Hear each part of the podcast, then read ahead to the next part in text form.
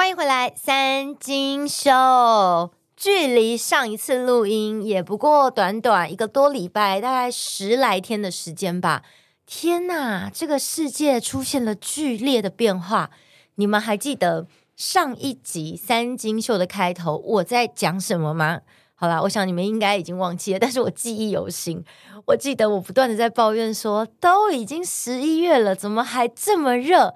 然后语重心长的跟大家分享这个地球暖化温室效应的问题，你看是格局也也太宽广了吧？不过呢，今天我来录音的时候，我感觉到寒冷。哎，才几天的时间，这个天气温差也太大了吧？就我其实，在前几天就一直听说要变冷，要变冷。但你说要变冷，能变多冷？顶多就是你把冬天的被子拿出来那么冷，然后。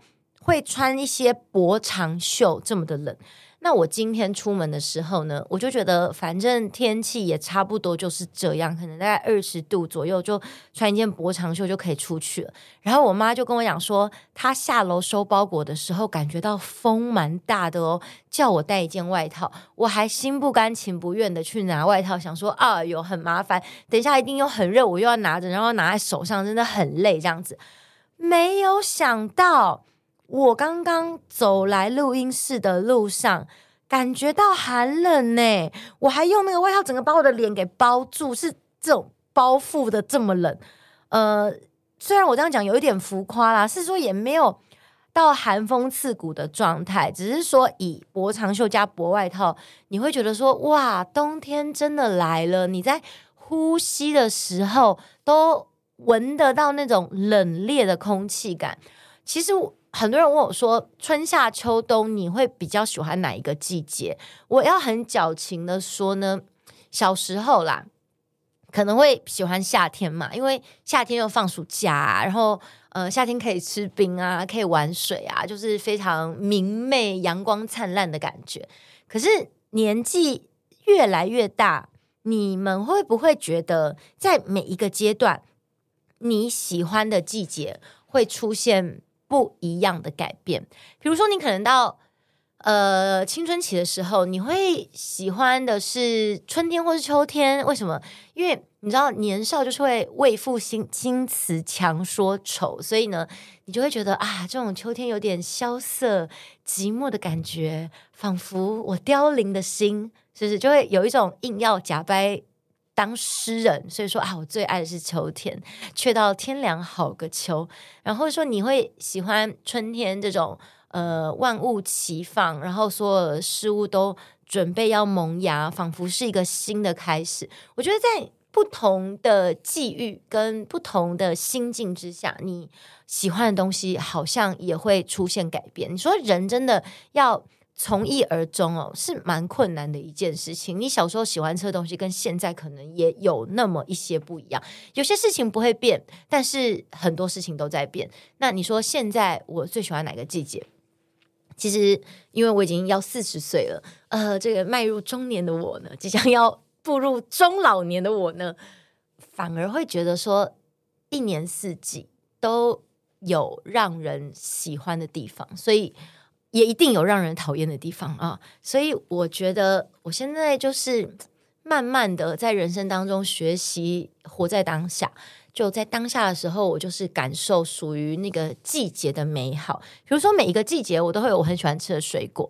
呃，夏天我很喜欢吃芒果啊，然后到了秋天这个交际的时候，我会期待麝香葡萄啊，想要吃柿子啊，然后再过来我就会想说，天气到一二月的时候，我就很期待草莓季来临啦。就呃，光是每一个季节都有属于它的水果，就很值得期待嘛。然后。每一个季节都有属于它的穿搭，这对我来说也是很重要的事情。就夏天，你可能可以穿得很性感啊，尽情的展现你对自己身材上面的自信啊。诶，可是秋冬的穿搭我也非常的喜欢，因为我很喜欢那个多层次的叠搭感。然后我觉得，其实秋冬因为你可以穿比较多衣服嘛，所以你就可以有较多的颜色跟。服装上材质的变化，还有像帽子，夏天顶多就是棒球帽啊、草帽，你不太可能戴那种毛呢帽，有没有热死啊？呃，还有或是包包，你可能会选择比较轻盈的感觉。那秋冬的时候，你会换另外一个风格。所以我觉得台湾其实说是一个宝岛呢，有一个让人很觉得得意的地方啦，就是我们拥有一年四季。大家可能会觉得说这很 normal 啊，我出生就是每年都是春夏秋冬。哎，其实不是。如果你去走访世界很多地方哦，会发现有的呃国家它可能就只有两个季节，就是可能冬天跟夏天，你很难感受到它所谓春与秋那个微妙气温的变化，因为它要么就是非常非常的冷，然后夏天是非常的短暂。那所谓的夏天，其实也就是比较不冷，大概也维持在二十度左右这样子，也是很冷，也要穿个薄长袖。就尤其像举例来说，像布里斯本好，我们家移民澳洲嘛，那布里斯本已经算是在澳洲的城市当中比较接近台湾的气候，所以很多人会选择去布里斯本那边移民。可是呢，你在布里斯本哦，基本上真的。穿不到毛衣跟那个大衣，我觉得它的天气非常的像高雄的天气。可是，呃，高雄可能还会比布里斯本的冬天再更有感觉那么一点点。所以，我觉得能够感觉到这个四季的变化，真的是一件蛮幸福的事情。嗯、呃，我之前呢在读易经的时候，然后呢，易经它其实就是。古人，然后看着这个白天、黄昏、夜晚，然后看着一年四季的变化，然后看着山，看着海洋，看着河，然后感受出、领悟出他的人生智慧。所以在易经里面，他可能就会有很多的卦象啊，是形容这个春天萌芽啊，或是形容那冬天一片死寂啊，所有东西都已经呃。否到了极点，你有听过否极泰来嘛？那否就是说，所有东西就像是静默啊、死亡一样啊。那等到所有东西都已经烂到极点的时候，哎，那个泰就来了。可是泰要来之前呢，它必须要经过否到的那个极点。然后呢，我之前的三星秀也跟大家分享过，就是大家会以为说，哎，否极泰来就是说。脾这个卦完了之后，难道就是直接接泰这个卦吗？其实不是，就是脾这个卦象结束之后呢，你要经过六十三个卦，然后才会再回到泰这个卦。所以就是脾到极点，你必须要极致，然后才会回来。所以你还是需要一个很漫长的时间去等待。但呃，这也是我最近一个蛮想跟大家分享的事情。因为太多人都会来跟我讲说，他觉得他自己现在很糟糕。那每个人会觉得自己糟糕，都是不一样的的想象跟理解。因为我觉得的糟糕不一定是你觉得的糟糕，你懂吗？有些人可能你会觉得他很有钱呐、他看起来没有需要烦恼什么嘛。可是那个人跟你说他很糟糕，因为他觉得他很不快乐，他心怎么样都。呃，比不上可能你一个月只有领三万块的人来的快乐，那你就会觉得说，看你都那么多钱了，你在那边抱怨什么？可是他就是不开心啊，所以他的糟糕跟你的糟糕绝对是不一样的。只是说，呃，我们每一个人都有属于自己觉得很不好的状态，那你要怎么样去排解跟去调试呢？你就是要相信说，否极了泰就会来，只是泰要来之前，你要经过好多个卦才会来到那个泰，那你就是要。有那个耐心等待，真的没有办法说，我按一个键，然后就立刻跳转到下一个画面，这是不可能的。你只你必须要经历过那个时间，然后才会呃脱离现在这个状态。其实我觉得它也很像是一个季节变化，比如说现在冷得要命了，现在还没冷啦，但之后也许是有时候你知道冷得要死的时候，就是干怎么那么冷啊？春天怎么不赶快来啊？我就想。穿那种春装，那种那种我的雪纺要拿出来，可是你也不可能说我睁开眼睛，要春天就来了，那很像是那种哆啦 A 梦才会出现的道具，就你就是需要等待，等待个一两个月，那你知道春天迟早会来。我觉得人呃常常会让自己陷入绝望，往往都是因为说你不相信未来的希望。就如果我我知道说我等等等，我等了三个月，那个春天就会来，那我就觉得 OK 嘛，就就就是等嘛。可是你。如果你是一个不知道时间的状态下去等待的时候，你就很容易会让自己陷入绝望。所以我都要跟大家常常分享的，就是我是一个真的很相信希望的人。就我知道呃，希望就在前方，但是那个前方，你说距离几公尺，我没法给你很精准的暴露。可是你知道你有在前进，所以你迟早会。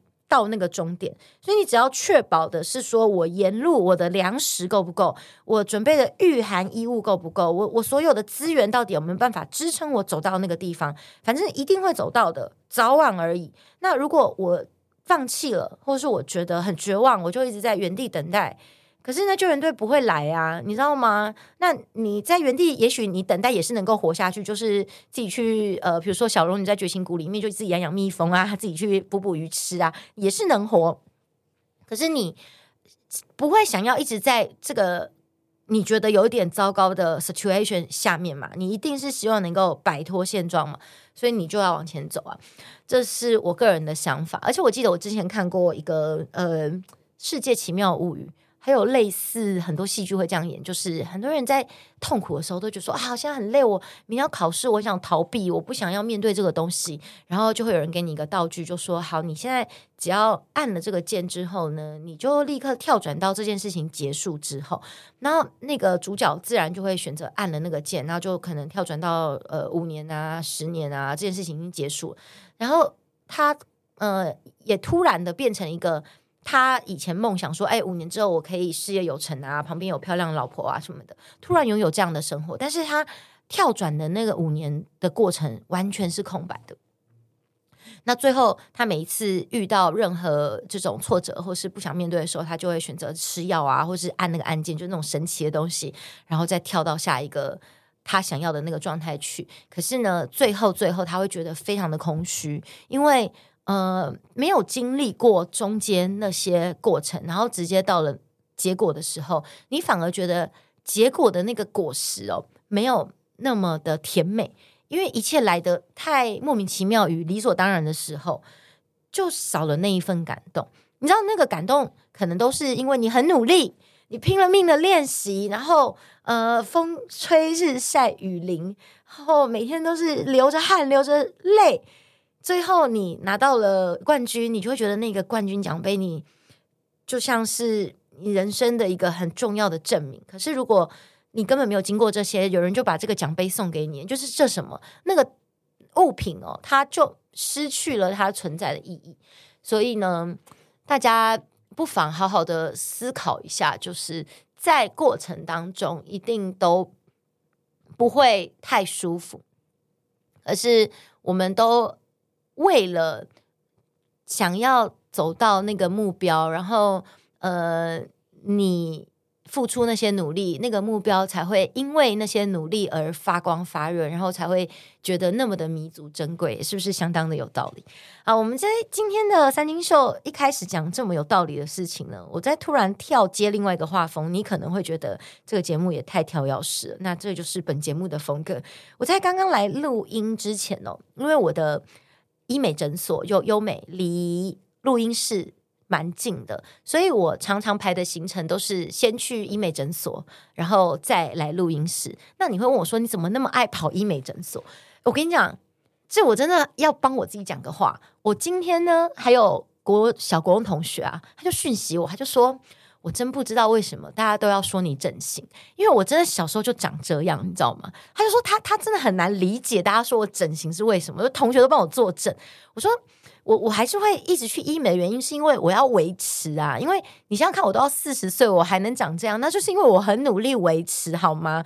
我小时候啊，我觉得你们应该应该也是啊，你国小的时候会不会觉得三十岁其实就是一个老人了？应该吧？你难以想象说你你既然要四十岁嘞，所以我如果。呃，没有好好的维持我现在这个状态的话，我现在看起来真的就是一个中年妇女该有的状态。可是我很努力的保养自己，然后维持很好的心情，那也定期的出入医美诊所。我这个出入医美诊所是有多么的定期呢？基本上之前我大概是呃三个礼拜左右，我就会去一次医美诊所，然后做不同的疗程。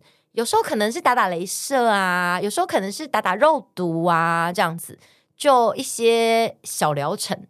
但我这三个月吧，这三四个月，哎，我看一下，我每个礼拜去医美去优美，你知道吗？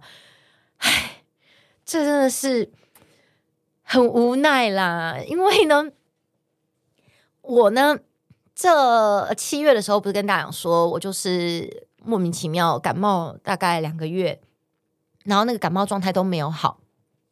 后来好不容易好了，可是呢，可能抵抗力比较虚弱一点，所以呢，我就莫名其妙发生那个我的胸前，然后呢就破了一块皮。说真的，我真的不知道我那块皮是怎么破的。我猜也许可能是我自己呃给削，然后就我会定期的帮我自己胸部附近刮痧。我不知道是不是刮痧太大力还是什么的，我真心不知道。反正它就破了一块皮，然后破了一块皮之后呢，那个伤口就一直不太好，它就是夏天的时候会流汗嘛，所以我那个汗只要一流，我这个伤口就一直发炎，一直发炎，一直发炎，导致呢，我就每个礼拜都去医美，然后可能就要打类固醇啊，然后给医生看一下我这个伤口怎么不好，而且因为它就是真的就是长在你的那个两乳房的中呃奶头的中间。就小时候那个帮安妮按那个 A A 叫叫 A B C 心肺复苏法按的那个位置，就在那个位置。那你夏天不是都会有一些比较低胸的衣服？那导致我就是今年夏天非常的保守原因，其实并不是因为我不想展露我美好的身材，是因为我那边就是破了一块皮。然后你呃，如果你穿比较低胸的话，就会一颗红红的在那边，非常的麻烦。我就要一直去医美。然后我现在呢？还有一些小小的问题，比如说我的眼下，之前去大概几年前了，我想想看，呃，可能有四年前吧，还五年前了，很久了。就是呢，去自体脂肪补我的额头，然后医生可能觉得。已经把脂肪抽出来了，不要浪费它。所以呢，因为那一定要全麻嘛。那那时候就是在我是昏睡的状态之下，就那位医生不是优美的，但是别的医生，他就是把多的脂肪打到我的那个眼下。大家会有泪沟的地方，那一般人都会有泪沟，所以那个医生一定是觉得说这个就是撒币死给我的，因为大部分的人都有，偏偏我就是一个没有泪沟的人。然后那个脂肪一打下去之后，我眼下就出现了两条凸起的脂肪，就在一般人呃靠近泪沟的那个地方。那因为本来你是凹的，你打进去就是平，就会漂亮嘛。可是我本来就是平的，一打进去就是变凸的。这个非常的麻烦，就是如果你是脸上有什么红红的啊，你还可以用遮瑕膏遮住。可是只要是三 D 凸起的东西，就是没有办法遮住。而且你如果用粉遮什么的，反而会看起来更加的明显。那你就只能去医美。那一开始我就是先去打那个类固醇，然后让他看可不可以消。那之前是稍微平了一点点，后来还是非常的困扰，所以。也曾经做过直接从眼下开，然后医生也是用手术的方式把那个打进去的脂肪给掏出来，所以那还要修复一个礼拜，相当的麻烦。那时候就以为说应该可以一劳永逸了吧，但是脂肪这个东西就是非常的难控制它，它就是很任性又很恣意妄为。我在呃把它处理完之后呢，大概近半年吧，我又觉得说又有一点凸起来了，那我就得呃大概两个礼拜要去医美，然后再打一下消消脂针，就类固醇，然后让它慢慢的再变平一点。那非常可喜可贺的是，截至目前为止，我应该再打今天最后一次，它就可以彻底的平掉了。我觉得真的非常的感动，就有很多的小问题，那包括我刚刚。去医美的原因呢，是因为，唉，去年呢，我的盖鼻长了一个顶啊。我在之前的三金秀也跟大家分享过，那会长顶啊的原因就是各式各样，大部分就体质问题。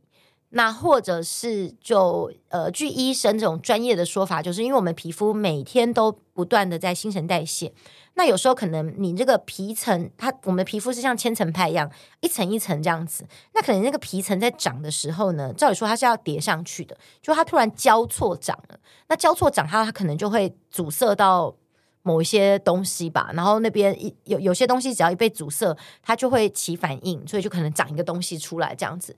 总之，我那时候去年长了一个顶啊，让那个顶啊真的非常的大。那因为一般人不太会没事去摸自己的那个盖壁，我是真的有一天莫名其妙，可能洗澡的时候突然摸到盖壁，说这边怎么凸一块？因为它真的很大诶，我当下有吓到诶，我想说。这个这很大，这什么东西？好可怕！然后就赶快立刻把我腿打开，然后就认真在看那一块是什么。我现在在讲的同时，也是忍不住的很身临其境的在回想我当下这样低头在那边看，然后我就发现说，它就是一一大一大个，就是很像一大颗痘痘在那边。可是痘痘是红色凸起，它就是肉色，就是你的皮肤而已，但是里面就是凸起一块。那后来就去呃找皮肤科医生，它真的太大了，就必须要。打好几针小呃，先麻醉，然后呢，麻醉完之后，医生就要开一个口，然后再用引流的方式把里面的那些，你知道顶啊，其实里面有各种东西啦，它就是会有一些你的脓啊，有一些血水啊，然后还有大家平常长痘痘最喜欢的事情，就是挤出一一一撮那种白白的东西这样子。那我那个真的非常的大，所以医生就挤出一大坨，然后后来就是这个已经恢复了之后呢。我想说，应该也不会再长，因为我呃以前的体质啊，四十快要四十岁以前的体质是真的没有长过，我是第一次长，然后没有想到，就也在今年就这个时候我又复发了，但并不是在同一个位置，可是也是在右边的盖壁又长了，这次比较小颗，没有那么嚣张，就是又长了。医生说这这一次不是顶啊，就是那种有点类似皮肤囊肿的东西，所以呢又得再去清理一遍。因为这种东西你其实不太敢自己清的原因是，呃，我们往往就像你自己挤痘痘，很容易操作失当，然后你本来很快会好的，就变得发炎非常的久，或者是有可能会烂掉什么的。那呃，如果你长这种东西啊，你不去清它。其实它就是也不会怎样，因为说真的，长丁爱这个东西也不也不会痛，但就是一颗在那边，它就不会好。你不亲他，就是放任他，他也不会自己知道羞愧而消失不见，就会与你共存。那如果你是不是太严重的话，可能会慢慢好了，但你不知道等多久。就我跟你讲，目标在未来，你知道会，但不知道是什么时候，所以要处理它，所以。我去清完了之后呢，想说好了，这次应该不会再长了吧？我跟你讲，我很乖，医生就说你要贴人工皮啊，然后呃，因为毕竟还是亲有伤口啊什么的，然后贴贴贴贴，一个礼拜后，我觉得这个伤口看起来没没有好转呢。我又去了医美诊所，然后医生说，哎，因为呢，上次我们清的是上面的那颗，我发现竟然有一颗漏网之鱼，就是长在下面，然后。而且它埋得很深，所以在刚刚我来录音之前，我去处理全新的皮肤囊肿，就这一次一样要打那个麻醉。然后呢，因为它长很深，所以医生必须化开之后还要挖很深。然后医生真的就像在挖矿一样，你知道吗？因为它长一颗在那边，可是呢，你只能够知道说。它的那个白白的呢，我可以猜它就是在这个区域。可是这个区域就像踩地雷一样，我知道地雷在这个区域，但我不知道正确在 A B C D E F G。如果你把它画成棋盘格式，我不知道它在哪一块。所以医生就是一块一块，然后踩这个点就，啊这个没有好，那那就踩下个，而又没有这样，就是一直在挖矿。我说你现在在挖矿吗？然后大概挖了十分钟吧，最后终于找出了就是矿产来源。但医生本人也没有到非常的满意，他觉得他并没有把所有的地雷都清干净，所以这就是我最近算是相当苦恼、烦恼的事情。近期真是就是最大的烦恼。可是你会跟我讲说，这有什么好烦恼？这不就是一件小事情？你也在那边，你是人生过得太幸福了。对，我就真的过得太幸福了，所以我的烦恼就是如此的微乎其微。但你知道吗？这种小烦恼也是很烦的、欸。诶，你。你你知道我最近也有那种呃鼻子旁边不断在脱皮，那我真的很认真的保湿跟保养的人，可是有时候就是会突然出现一个状况嘛，就是在脱皮，你也会觉得很烦。那那种烦是那种它就是一件小事，但是它就是一直在那边，你就觉得说哦什么时候会好啦？所以我我其实前后呼应的，就说这对我来说也算是一个，我觉得不是一个很好的状态，心情不太好。可是呢，我知道它会好，所以我就学习着呃与这个不太好的状态和平共处，同时呢，我积极的去解决它。我不是摆烂在那边，我还是会很积极想说有没有什么方式可以更快的让我脱离现状呢？跟大家分享。那我我觉得举我这种。呃，什么顶啊，或者是什么鼻子脱皮啊，胸胸前一块皮肤一直不好啊，这种东西给你听，你应该会觉得说，干这你也好意思拿出来举例，真的是很肤浅呐。可是就说了，每一个人就是烦恼的事情真的不太一样。好了，那今天三星秀最后我想要讲一个，其实应该是我今天要讲的最重要的主题，可是我竟然花了二十五分钟在跟各位闲聊，这就是本节目的特色。再次强调，就是。我这件事情我真的，哎，不知道从何说起，哎，很多人会讯息我，那我基本上都会看讯息，那能回我都会尽量回。那我这两天收到一个讯息，这个讯息是讲说，他说他就是没头没尾的传一段影片，然后就说你看台南的警察多恶劣，这样，我就看了一下那影片，大概是说。他的镜头对向警察，然后警察开他罚单。那因为他逆向行驶，然后呢，他就在影片当中，这个拍摄者是一个女生，他就哭哭啼啼的讲说：“你叫什么名字？你你们你叫什么名字？”然后就是一直呃追着警察，然后就是一直在说警察很坏啊，然后叫警察报出他的名字来。诶，我想说，警察开单是不是那个罚单上面就会有警察的名字？为什么他需要？呃，不断的拍影片，然后叫警察供出他的名字，报上名字来，我就觉得很妙。那那个我我因为我看影片嘛，知道他就是逆向行驶嘛，那他当然想跟我讨拍喽，所以我就跟他讲说，但这是你自己逆向行驶，你违规在先嘛，所以我觉得警察就是依法执行他的公权力，这是警察该做的事情。那你就罚单拿了，去缴缴罚单，这就，好了嘛。就没有想到呢，这个算是想来跟我爆料这个人哦，他觉得我不站在他这边，他说他发了我好几年了，觉得我很正义，然后我怎么可以站在警察那边帮警察说话？他说什么那个警察包围他，什么欺负他一个女生什么的，然后呃，警察还要求在他在那个罚单上面签名，然后还说什么警察还不把他的身份证还给他，可是问题是。他所指控的这些东西都并没有影片去佐证，那他唯一的影片就只有他拍着警察，然后追着警察说：“你你叫什么名字？”然后试图好像要碰触警察，警察就警告他说：“不可以碰他。”这样，那我觉得警察有情绪是很正常的，因为你如果真的碰了警察，你这就是在妨碍警察执行公务嘛，对不对？这也是呃违法的形式了。然后呢，我就也是秉公。的说，我觉得这真的是他自己的错，就就是自己扛了。结果呢，没想到这人呢跑去，呃，可能觉得在那边讨拍不成吧，他就跑去爆料，然后就把他的这个影片，然后可能我不知道暴露在网络上面的哪边，那就被媒体写成新闻啦，就说哦，台南女骑士逆向行驶，然后 PO 影片上网公审警察，然后就这个底下的网友。都是跟我一样的看法嘛，就说啊，你自己违规啊什么的，你这个马路三宝啊，还要情绪勒索啊，反正就这样子。那留言是肯定是不好听的啦。那这个人又跑回来，我觉得我我在跟他讲的时候，我都蛮，因为我讯息真的多，我没办法说我还跟你写一大篇这样，我就是一两句简单的回，就说这是自己的问题嘛，那个就扛了，类似这样。所以我也不是很训话，但是我是。很摆明我的立场是这个是他自己的错，也也真的也不是被警察霸凌。可是呢，他就觉得说，嗯，我应该还是要站在他这边，又跑回来跟我讲说，嗯，他现在懂了什么叫做网络霸凌，什么网友霸凌他。我就跟他说，我有看到新闻，我觉得网友网友也没说错，因为确实是你自己违规在先，那你怎么还偷这个影片上网，也是不应该啊。然后，呃，截至我刚刚录音之前。他好像又传了讯息来，但我已经不太想要管这件事情了。我只是想要说，我个人觉得，就是，呃，很多人常常都会不知道自己错在哪，就是他觉得每个人都会有觉得自己被欺负，没觉得说，呃，那都是别人的错。就是我虽然也有错，可是别人也有错，你怎么不讲他什么的？就很多人都会这样子。可是，呃，如果你今天你跳脱你自己是当事人。你在一个比较客观第三方的角度去看一件事情的时候，你就会知道说啊，这种东西就是。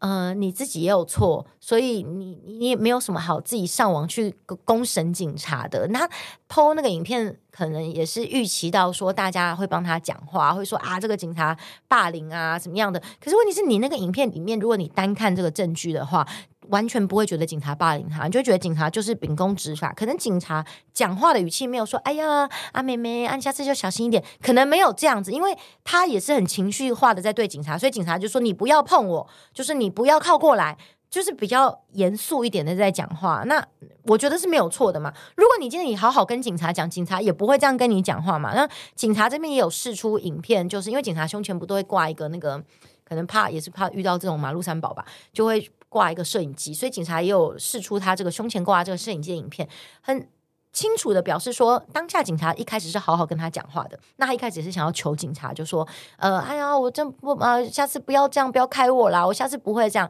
那警警察就跟他讲说：“因为你这个是逆向驾驶嘛，那呃是刚好运气好，还没有发生事故，但是因为逆向就是。”很有可能有高危险性，会造成事故，所以是必须要开单的。那警察讲的是不是很有道理？而且警察是好好跟他讲话哦。然后他就说：“那那要多少钱啦？”然后警察就说：“哦，那他不知道，他去那个他开完之后，他去缴钱就知道多少钱了。”这样子，然后。这个女骑士，她就自己开始情绪失控的去对警察，所以后来警察才对她讲话就比较严肃一点点。一开始警察是好声好气的，我也有看到那个警察试错影片，所以我必须要说，就嗯。很多时候你自己有错的时候，你都会把自己的错放到最小，然后把别人的错放到最大，那你就会觉得这个世界在欺负你或什么的。然后别人跟他说：“哎，别人跟你说，哎，你也有问题哦。”你就说：“对了，我也有错，可是什么什么什么，他更严重。”那我就觉得，嗯。